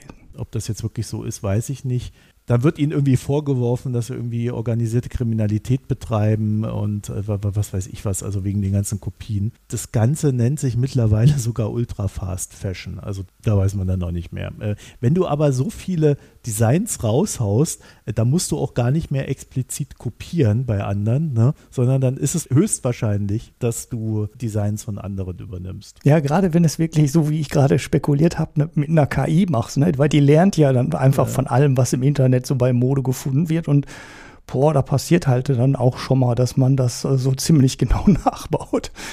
Das ist schon eins der interessanteren Unternehmen. Und da wird es dann auch interessant, ob man sagen kann, dass dort etwas geklaut wird, wenn es quasi so entwickelt worden sein sollte. Ne? Ja, da hast du im Endeffekt das Copyright-Problem, was jetzt auch jede per Mid-Journey ja. und so weiter erzeugte Grafik hat. Ähm, wie viel ist davon geklaut und wie viel ist davon jetzt zufällig zusammengestöpselt?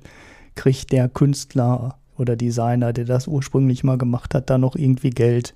Und das hast du bei den Texten ja im Endeffekt auch so. Ne? Jedenfalls haben die großen Modeunternehmen aus dem Westen ziemlich viel Angst vor diesem Laden. Also, aber das ist ein schönes Beispiel dafür, was halt so möglich ist und, und wie, wie schnell und aggressiv die auch agieren. Ja? Und wenn du sowas siehst, kannst du nicht sagen, da ist kein kompetitiver Markt oder der Chinese kann das nicht. Nee, der kann das viel besser als wir. Mhm.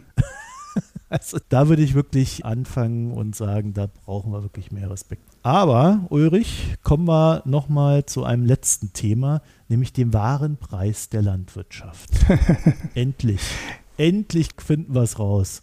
Ja, eigentlich weiß man ja schon länger, dass die eigentlichen Preise von vielen Produkten höher sein müssten, als sie sind. Aber erst wenn es im Supermarkt ist, glaube ich Genau.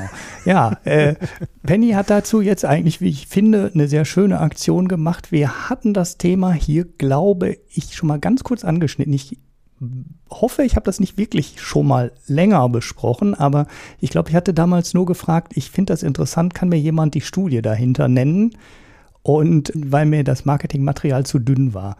Daraufhin hat mir auch jemand die Studie geschickt und ich habe mich mal da ein bisschen mehr mit beschäftigt.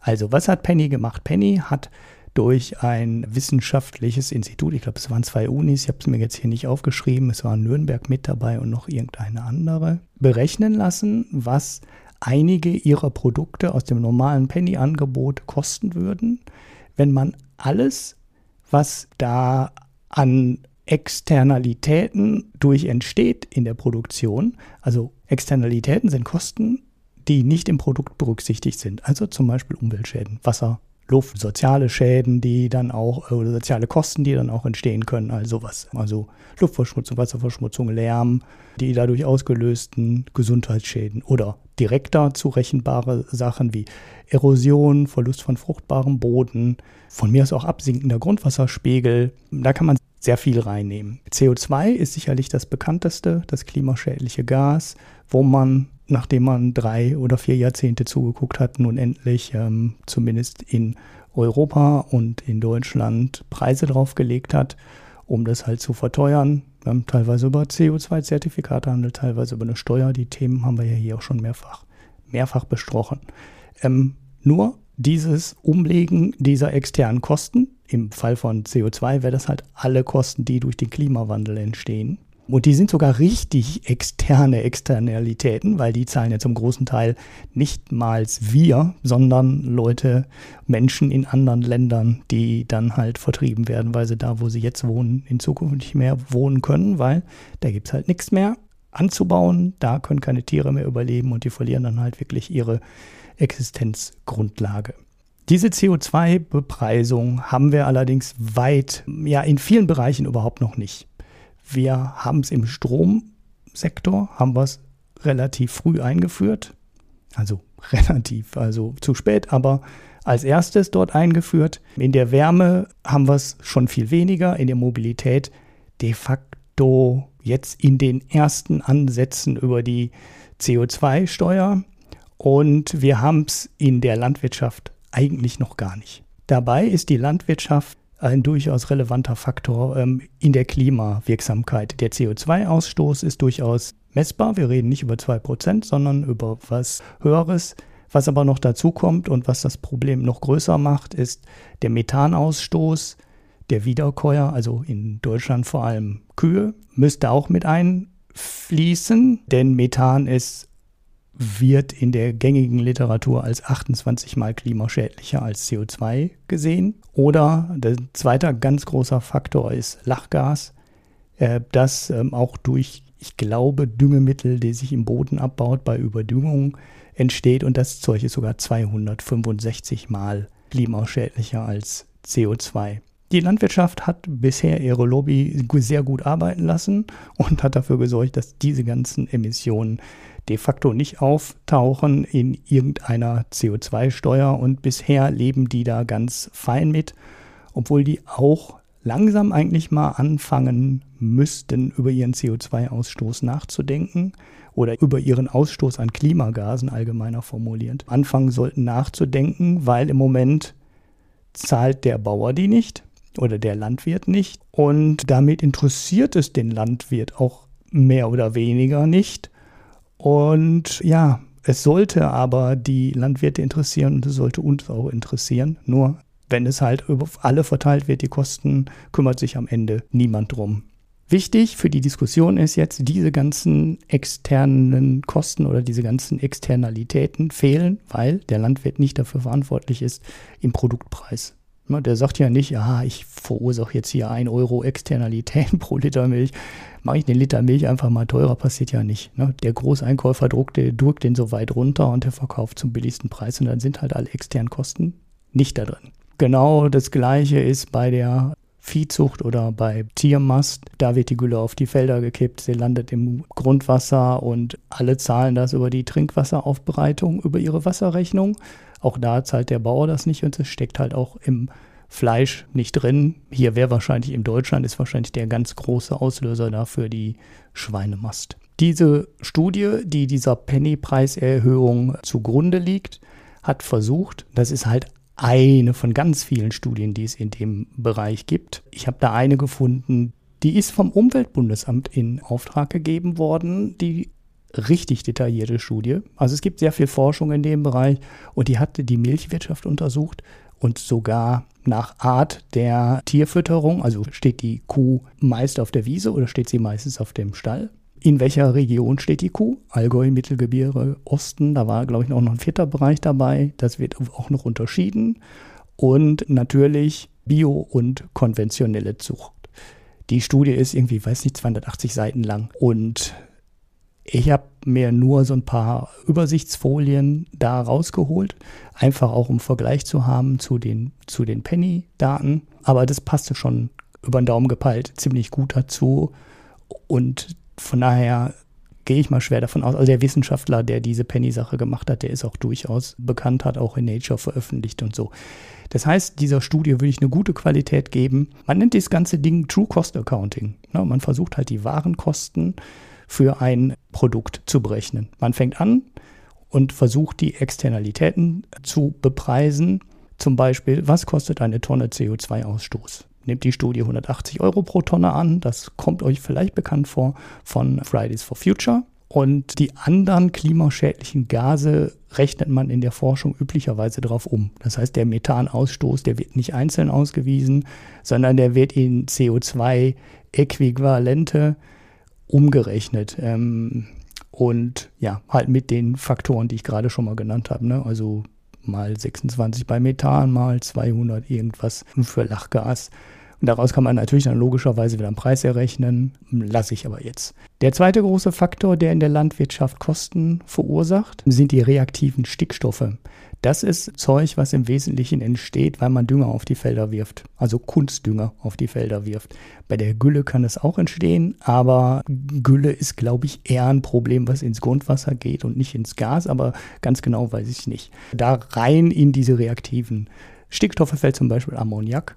Und da sind die Kosten für eine Tonne, die dann in die Luft entweicht, liegen bei 28.000 Euro. Man sieht also auch schon daran, es gibt Dinge, die noch viel, viel schädlicher sind als der ähm, CO2-Ausstoß. Wenn man diese Kosten alle bepreist hat von den schädlichen Sachen, ich verlinke diese, das ist im Endeffekt keine Studie, ne, sondern das ist so eine populärwissenschaftliche PowerPoint-artige Präsentation der wichtigsten Dinge. Er hat aber selber seine eigenen äh, Dinge da drin durchaus verlinkt. Also wenn man sich tiefer reinklicken will, kann man da noch tiefer reingehen. Wichtiger ist nach der Berechnung zu überlegen, bei welchem Produkt, bei welcher Herstellung entstehen denn wie viel dieser Externalitäten. Da wird es dann spannend und daraus ergibt sich dann halt die Preisaufschläge, die Penny jetzt auf die Preise für eine Woche mal testweise aufgeschlagen hat. Also Penny hat es auch nicht für alle Produkte gemacht, sondern für neun ausgewählte. Man sieht daran sehr schön, die grobe Zusammenfassung ist, bei pflanzlichen Produkten sind die ähm, Externalitäten gar nicht so riesig groß. Also sie liegen hier im Bereich von 8 bis 19 Prozent. Bei Apfel, Banane, Kartoffel, Tomate, das sind die vier, die hier genannt werden. Das ist überschaubar, ne? also 8 Prozent beim Minimum, 19 Prozent beim Maximum, jeweils für das konventionelle Produkt. Und das Bioprodukt ziemlich genau die Hälfte, 19 Prozent bei Banane konventionell, 9 Prozent bei Banane Bio. Das heißt, da müsste man eigentlich gar nicht so wahnsinnig viel machen. Ne? Also das passt ja so grob, sag ich mal. So genau kann man den Kram ja alles gar nicht berechnen. Interessant wird es dann aber bei den tierischen Produkten, weil da ist der Abstand zwischen dem Preis im Laden und dem Preis, wie er wäre, wenn alle Warenkosten drin berücksichtigt würden, halt teilweise schon massiv. Bei Käse, Gouda und Mozzarella sind hier genannt testweise, müsste bei Berücksichtigung aller Kosten und dem Bioprodukt das 30 bzw. 33 Prozent teurer sein. Beim konventionellen Produkt wäre Mozzarella 52 Prozent teurer, das ist dann schon spürbar. Gouda sogar 88. Also fast das Doppelte. Also konventionell hergestellte Gouda müsste bei Berücksichtigung aller Externalitäten fast das Doppelte von dem kosten, was der Gouda im Moment bei Penny im Kühlregal kostet. Was ich interessant finde, ist, dass ich eigentlich davon ausgegangen wäre, dass der Preisabstand zu veredelten Produkten und Käse ist ja ein veredelteres Produkt als das Rohprodukt Milch höher ist als bei dem Rohprodukt. Dem ist aber nicht so. Der Aufschlag für Milch müsste bei Biomilch bei 70 Prozent liegen und bei konventioneller Milch bei 122. Ich habe an der Stelle keine Erklärung dafür, warum der Abstand für das Rohprodukt höher ist. Da müsste ich mir wahrscheinlich die, müsste ich wahrscheinlich das passende Kapitel in dem 280 Seiten detaillierten Ding finden. Aber vielleicht habt ihr das irgendwo mal gelesen. Könnt ihr ja mal einen Kommentar zu schreiben, ne? Macht und Twitter. Oder halt bei uns auf die Website. Und ja, der letzte Fall, der untersucht wurde, ist halt Hackfleisch. Und da ist der Abstand noch mal viel höher. Das Bioprodukt müsste 126 Prozent teurer sein, wenn man alle Externalitäten reinrechnen würde. und das konventionelle 173 Prozent. Das heißt, da reden wir schon über bei Bio mindestens mehr als eine Verdopplung und bei konventionell fast über eine Verdreifachung der Kosten. Ja, ich wollte das Kapitel eigentlich etwas anders aufbauen, weil ich hatte nämlich noch die Frage gekriegt nach den Subventionen, ob also Penny in dieser Preisberechnung die Milliardensubvention, die wir ja immer noch bezahlen, ich glaube, der größte Posten im EU-Haushalt sind immer noch Agrarsubventionen. Ob die mit in dieser Berechnung drin sind, das wollte ich eigentlich als Cliffhanger einbauen. Jetzt habe ich es am Anfang vergessen.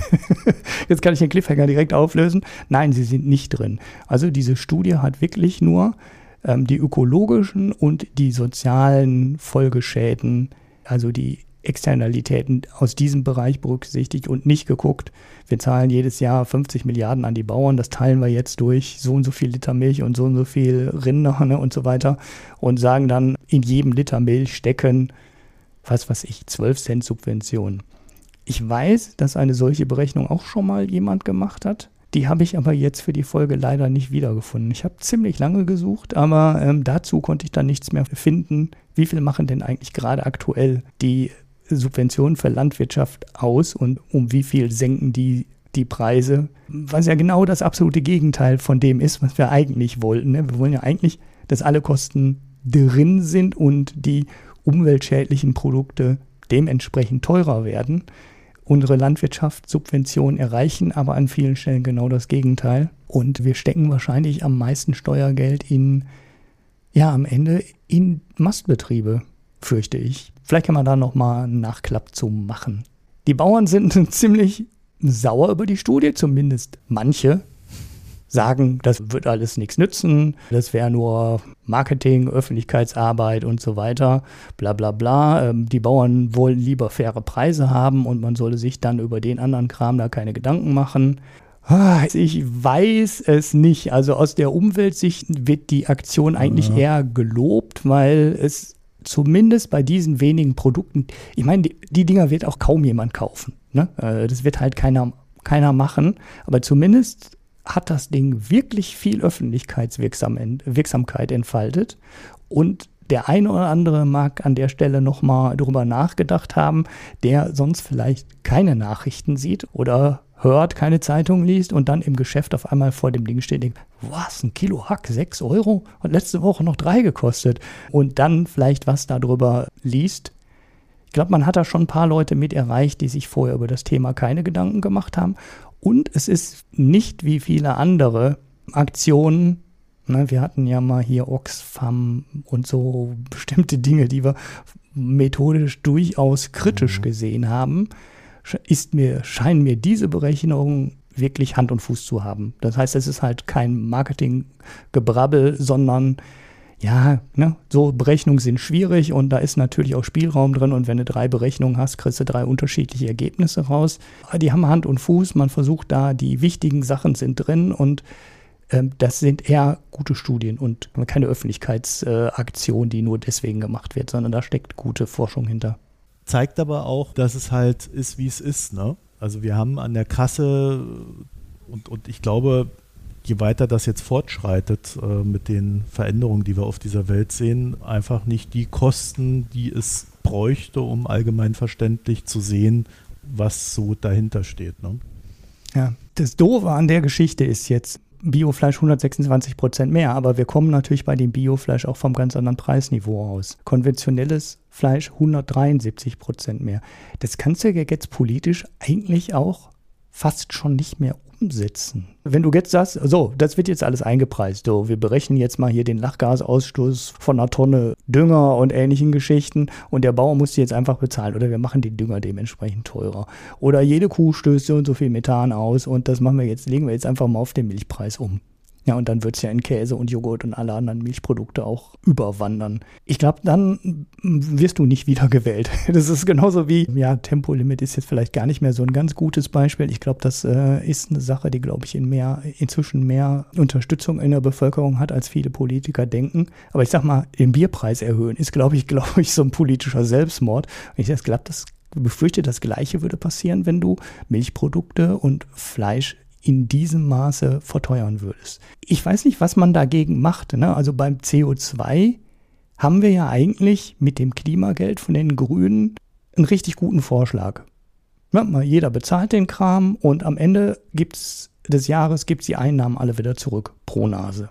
Hm, nee, gibt's aber nicht. Ja, ja, okay. Aber auf dem Papier, ne? so ist die Idee. Wir sammeln es ein. Und wer dann weniger CO2 ausstößt, weil er zum Beispiel kein Auto hat oder weil er nicht fliegt oder was auch immer, der kriegt am Ende des Jahres Geld zurück. Natürlich zahlt er dann über jeden Monat etwas mehr für, für viele Produkte.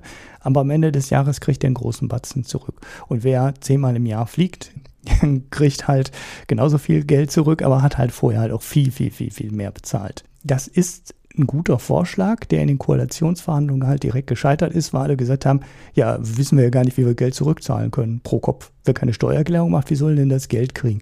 Und damit wäre das Thema leider tot. Sowas jetzt auf für, für Fleisch oder für Milch zu machen, ist, glaube ich, Mikromanagement. Schießt übers Ziel hinaus, weil es viel zu viel Aufwand ist. Ich weiß aber ehrlich gesagt nicht, wie man es anders machen sollte. Ich habe keine gute Idee. Fleischpreis verdreifachen ist keine Option. Und weniger Fleisch kommt auch nicht wirklich gut an. Sagen alle, dass es machen. De facto sinkt der Fleischverbrauch pro Kopf aber so langsam, dass das nicht zu der Menge der Leute äh, passt, die immer sagen, sie essen jetzt weniger Fleisch. Naja, also wir sehen in der Schweineproduktion zum Beispiel aktuell einen starken Einbruch. Das ist richtig, ja. Und ich glaube schon, dass das Prozesse sind, die sich im gewissen Sinne entwickeln. Und äh, dann hast du ja immer diesen sehr einfachen Markteffekt, dass wenn es dann mal in eine Richtung läuft, also wenn immer weniger Schwein produziert wird, halt auch das Schweinefleisch immer teurer wird und durch dieses teurer werden wiederum auch wieder weniger Fleisch verbraucht wird. Und äh, wenn dann obendrauf halt noch so ein gewisse böses Wort Awareness kommt in vielleicht das ein oder andere weniger zu konsumieren, dann kann das schon klappen. Das ist halt immer nicht so schnell, wie es vielleicht sein sollte. Ja? Damit muss man dann ab einem gewissen Punkt auch leben, dass manche Dinge langsamer vonstatten gehen, als man sie gern hätte. Mhm. Wenn es dann natürlich weiter so geht mit Dürre und, und warmes Wetter und sonst noch was, dann kann das auch plötzlich ganz schnell gehen. Ne? Also dass man dann auf einmal sagt, okay, man schmeißt jetzt eh alles um, weil anders geht es gar nicht mehr. Ja. ja, es gibt ja immer die Forderung noch bestimmte Produkte. Also die Mehrwertsteuersätze sind noch eine Sache, an der man drehen könnte. Oh, die, wenn du Mandelmilch kaufst, ist es, sind da 19 Prozent drauf. Auf normaler Milch sind 7 Prozent drauf. Macht natürlich auch keinen Sinn. Aber ich habe ja gerade die Zahlen genannt bei Milch, ne? 69 Prozent Bio und 122 Prozent konventionell als Aufschlag, der sein müsste, um alle Kosten darin zu berücksichtigen. Da reißen die 7 oder 19 Prozent Mehrwertsteuer natürlich nur einen Bruchteil dieser Kosten raus. Damit kriegst du die Lücke nicht gedeckt, wenn du jetzt sagst, wir machen jetzt auf alle Lebensmittel 7%. Oder andersrum, wir machen jetzt auf Fleisch und, und tierische Sachen 19% Mehrwertsteuer. Ich glaube selbst, dass dieser Schritt schon politischer Selbstmord wäre. Ja, keine Ahnung. Ich habe da keine richtig gute Idee und ich glaube auch ehrlich, dass so Sachen wie Dürre und der ganze Kram so langsam wirkt, dass es halt schwierig wird. Vielleicht wird auch der CO2-Handel schon ausreichen, aber das ist halt auch nicht der ganz große Faktor, ne? weil alles, was ins Grundwasser geht, Ammoniak, diese reaktiven Stickstoffe und so, der ganze Kram fehlt dann halt immer noch komplett. Auch CO2-Handel muss halt so strukturiert sein, dass er dann den Preis generiert, der sinnvoll ist. Ne? Und auch das sind wieder politische Entscheidungen. Hatten wir ja, ja alles schon. Ne? Also deswegen ist es wirklich schwierig, an diese Themen ranzugehen und irgendwo, ich sag mal, politisch das umzusetzen, was man logisch gerne möchte. Mhm. Und vielleicht hilft es uns, letzter Gedanke dazu, da vielleicht auch einfach mal ehrlich zu sein und zu sagen, naja, wir wollen es politisch nicht umsetzen, weil wir dann halt die Befürchtung haben, dass das zu irgendwelchen sozialen Unruhen oder sonst was führt. So, und dann hätte man zumindest mal eine ehrliche Debatte, in der dann auch das Thema auf dem Tisch liegt, wie es gedacht wird statt anzufangen, ach, das Klima, das ist ja alles nicht so schlimm, da müssen wir uns noch ein bisschen anpassen. Ja, einfach mal mit offenem Visier in diese Diskussion reingehen. Hm. Ja, das war's. Dann können wir jetzt in den Gesellschaftsteil gehen, weil, auch wenn es das war, wir sind ja noch nicht fertig. Nein. Es gibt noch immer diesen wunderbaren Gesellschaftsteil am Ende, wo ich beim Bier passen muss, ne? Leider. Oh, ja. Hast du denn Picks? Ja, ich habe einen Pick. Ein Podcast, wie ich so häufig äh, Dinge picke. Ich habe gerade mal meine Podcast-Liste zu Energiewende, regenerativer Energie und so weiter deutlich erweitert. Bin von, von irgendwie von drei Podcasts auf sechs oder sieben oder acht, glaube ich, sogar gegangen in der Spitze. Zwei habe ich schon schnell wieder wegabonniert. Und ich glaube, zwei der drei, die ich bisher immer gehört habe, fliegen auch wieder raus. Hab aber einen schön gefunden. Der Podcast kommt vom DIW, das kennt ihr wahrscheinlich, Wirtschaftsforschungsinstitut in Berlin mit der äh, Frau Professor Kempfert, die ja sehr stark in den Medien ist. Diesen Podcast machen ähm, Alexander Roth und Wolf-Peter Schill, sind auch beide auf Twitter und Mastodon unterwegs kann ich auf beiden Plattformen zum Folgen empfehlen, besonders natürlich auf Mastodon, weil es die bessere Plattform ist. Ja, Namen habe ich schon genannt, ne? Äh, fossilfrei. Das ist einer, den man, weil die Energiewende, Ampel, wie heißt denn das hier? Ampelmonitor Energiewende heißt das offiziell. Das ist immer so der Aufhänger, der bestimmte in dieser Ampel werden halt Ziele verfolgt, die man bei der Energiewende umsetzen muss und da wird immer so getrackt, wie viel haben wir denn jetzt davon erreicht? Ne? Also wie weit sind wir auf dem Weg, die Windkraft auszubauen, die Solarkraft aufzubauen, die ganzen Maßnahmen, ich muss sie nicht alle einzeln nennen, die wir dann bis 2030, 2035 umsetzen müssen. Und das wird dann immer so aufgeschrieben, sind wir hinter dem Plan, sind wir ganz gut im Plan. Und äh, die hat jetzt sechs Folgen, relativ viele sind mit einem Gast, der dann ein spezielles Thema beackert, so Windkraft, Photovoltaik, Erdgas, Wasserstoff, Elektromobilität. Und warte, jetzt gucke ich auch noch in die erste Folge rein, was war da der Schwerpunkt? Achso, das war erstmal der Überblick über alles. Kann ich empfehlen, ist ziemlich fakten- und informationsdicht.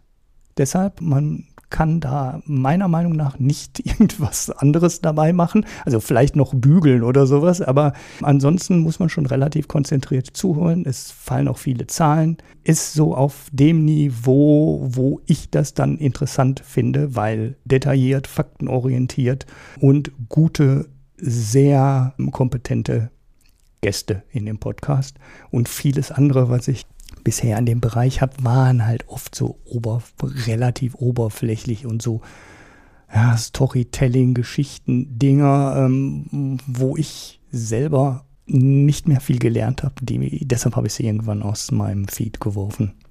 Ja, das ist der Pick, den ich habe. Ja, ich habe einen Anti-Pick. Miesmacher. Schaut nicht, schaut nicht Hijack. okay. Also auf Apple TV läuft, ist gestern kam die letzte Folge von Hijack. Also das ist, ich glaube, das ist die schlechteste Serie, die Apple TV bisher produziert Das wäre jetzt das gewesen, das was ich gesagt so hätte. Schlecht. So richtig schlechte so Dinge habe ich noch nicht gesehen.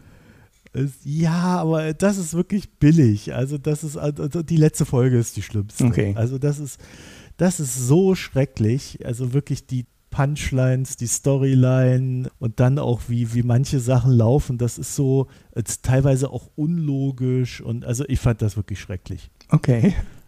Also ich, ich weiß nicht, was die sich dabei gedacht haben. Hm. Das ist ja, das ist ja der Moment, wo ich, äh, ich habe hier so einen Supermarkt um die Ecke. Der hat bei Google so Bewertungen, die dann aus dem Arabischen automatisch ins, ins Deutsche oder Englische, je nachdem, was man eingestellt hat, übersetzt werden. Und irgendeiner hat dann reingeschrieben, und das ist dann die Übersetzung, ich verstehe nicht, was das soll. Er wird niemals so gut sein wie die anderen. das, daran muss ich gerade denken, wenn ich dieses, an dieses Hijack denke. Also das ist wirklich eine schlechte Serie und man sollte sie nicht gucken. Ich werde sie auch nicht verlinken, aus Prinzip. Du, du kannst ja das Rating ist. bei Rotten Tomatoes verlinken. Ähm, das hat ähm, immerhin noch 86 bei den professionellen Reviews, was gar nicht so schlecht ist. Aber Audience Score mit 65 ist schon relativ übel. Ja, das ist nicht gut. Ne? Nee. Ja, ja, ich hätte, ich hätte auch noch eine Folge, aber die muss ich mir aufsparen für den nächsten Podcast. Auch so eine Apple TV-Serie. Äh, Bier hast du nicht, hast du gesagt? Nee. Dann lass mich mal ganz kurz gucken, ob ich noch eins habe, aber ich fürchte. Also ich habe noch ein offenes Bier. Nee, habe ich nicht, das habe ich schon besprochen. Nee, dann habe ich auch nichts mehr. Hm. Dann war's das. Jo. Oder? Dann sind wir am Ende. Ja. Wir sind ohne Bier. Eigentlich wäre das ja ein Grund, sich zu besaufen, aber. ja, ich bin ja, ich bin ja sehr froh, dass mein Stromnetz hier noch gehalten hat. Also dazu muss man wissen, das kann ich noch als Rausschmeißer erzählen. Ich werde seit circa einem Monat, werde ich hier in, in Kairo von täglichen Stromausfällen geplagt. Äh, der, die höchste Stromausfallanzahl, die ich hatte, waren fünf mhm. oder vier. Wow. Äh, mit Nacht waren fünf. Und die laufen dann jeweils eine Stunde. Und bis Ende letzter Woche waren sie zu einer unbekannten Zeit. Also sie sind halt einfach über den Tag verstreut aufgetaucht. Dazu muss man wissen, die letzten drei Wochen, glaube ich, aber aus heutiger Sicht vielleicht sogar vier Wochen, gab es hier so eine kleine Hitzewelle. Also es waren immer so 42 Grad, ja, vielleicht auch mal 41. Und die Planung für Gas- und Ölverbrauch war wohl nicht darauf ausgerichtet, auf so eine Hitzewelle. Vor allen Dingen nicht im Juli, die hätte man dann eher im August erwartet. Und dadurch gab es einen höheren Stromverbrauch, weil natürlich jeder so seinen AC anschmeißt. Mhm. Ich hatte drei neue Geräte gekauft, was ich sagen muss, hat sich wirklich gelohnt bei den Dingern. Also der wesentlich geringerer Stromverbrauch, das aber nur am Rande. Damit haben die jetzt wohl ein Problem gehabt. Jetzt haben sie seit dieser Woche eingeführt, so eine Art Plan, wann abgeschaltet wird. So, und ich weiß jetzt jeden Tag um 18 Uhr rum, also 10 Minuten vor 18 Uhr bis 10 Minuten nach 18 Uhr, wird der Strom für eine Stunde, wobei es auch mal eine Stunde 15 dauern kann, abgeschaltet. Und darauf kann man sich ja dann einstellen. Vorher war immer nur klar, irgendwann am Tag zu unbekannt ofter Anzahl aber verlässlich zwischen 10 vor bis 10 nach der Stunde wird der Strom abgeschaltet, sodass man eigentlich, wenn man irgendwo unterwegs war und einen Fahrstuhl besteigen wollte, immer mal kurz auf die Uhr geguckt hat. Mhm. Weil so eine Fahrstühle hier sind auch nicht so wie bei uns, wo man dann ein bisschen Platz hat und, und eine Tür, sondern meistens haben die gar keine Tür. und, und, man sieht dann so die, die hässlichen Wände und fühlt sich ohnehin nicht so gut in den Dingern. Und da dann eine Stunde festzustecken, das stelle ich mir sehr unangenehm vor. ja. ja. Ja, also jedenfalls habe ich jetzt so verlässliche Zeit, allerdings weiß ich das auch nur für meine Straße. Für so die anderen Gegenden hier muss ich das dann immer nachgucken oder halt eben zu gewissen Uhrzeiten nicht in den Fahrstuhl stellen. Ja. Und dann machen wir heute diese Folge. Marco erzählt und mir so das vorher. Fünf Minuten, nachdem ich dem Ulrich das erzählt habe, ist bei ihm ein Stromausfall für zehn Minuten. Ja. ja, es war wahrscheinlich gar keine zehn Minuten, es war wahrscheinlich wirklich nur zehn Sekunden. Aber ich habe es nicht gemerkt, weil ich habe halt nur auf das Skript geguckt. Ne? Also du hast mir auf allen Kanälen geschrieben, aber ich habe mein Handy immer draußen, wenn ich aufnehme, damit es nicht klingelt. Und mein Monitor, der große, über den USB-Hub, der flackert zwischendurch schon mal. Ne? Also es ist schon mal normal, dass der so alle zehn Minuten mal irgendwie so einen kurzen Aussetzer hat für zwei Sekunden, dann ist der weg. Und an meinem Notebook merke ich es halt auch nicht, weil der hat halt einen Akku. So, also es lief alles durch. Ich habe keinen anderen Stromverbraucher hier. Das heißt, ich habe noch zehn Minuten weiter gelabert, bis ich erst gemerkt habe, dass die Verbindung weg war. Unfassbar.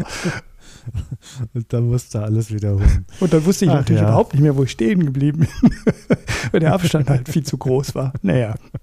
Ach ja. Ja, also das als kleiner Rausschmeißer. Das heißt, ich werde, so hoffe ich dann, alles klappt dann bei euch nächste Woche, noch eine Folge schneiden. Aber für mich ist das die letzte Folge vor Urlaub, in der ich dabei bin. Also euch einen schönen Sommer.